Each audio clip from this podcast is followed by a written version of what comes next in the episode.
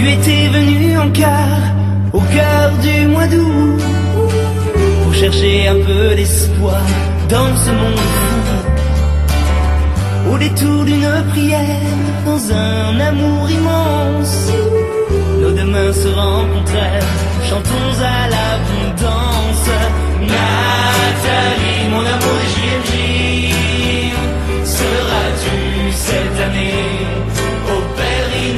Tous, ici euh, Kenza au micro de Rêve FM. Aujourd'hui nous recevons l'association de la communauté chrétienne, la CC, donc on va le dire tout le long la CC, donc retenez bien que c'est la communauté chrétienne, représentée au micro par Augustin, l'ancien président, donc il y a deux ans, c'est ça?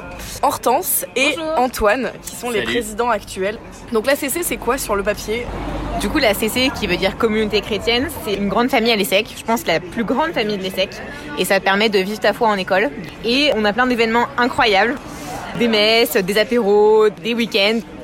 Combien de membres sont pris par an Ah non, c'est très sélectif euh, la CC. euh, non, non, non, non. En fait, euh, on a une particularité, c'est qu'on ne fait pas de recrutement.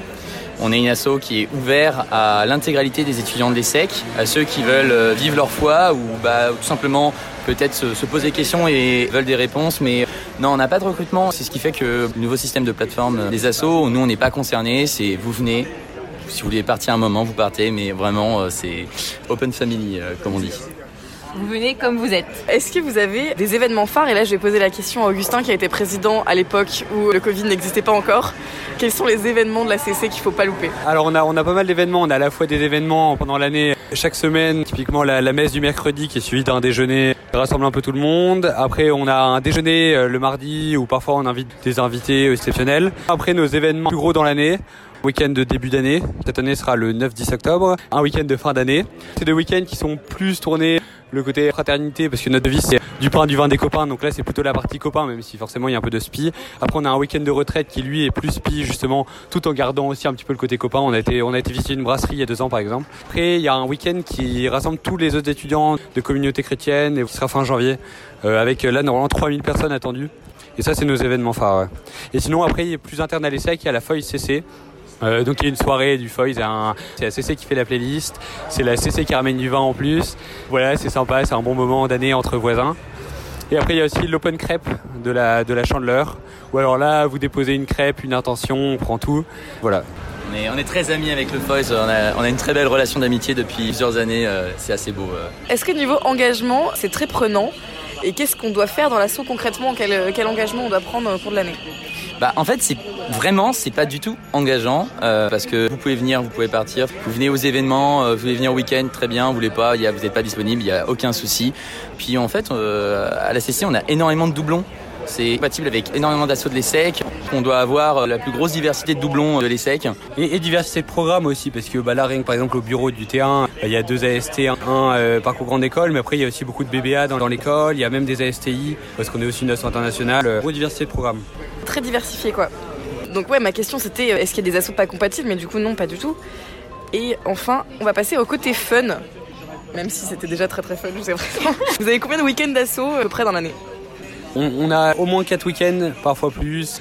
Un week-end de début, un week-end de fin, où là on part soit dans la maison de quelqu'un, soit ailleurs, on peut partir en randonnée et tout, pour un week-end qui mêle euh, spi et plaisir.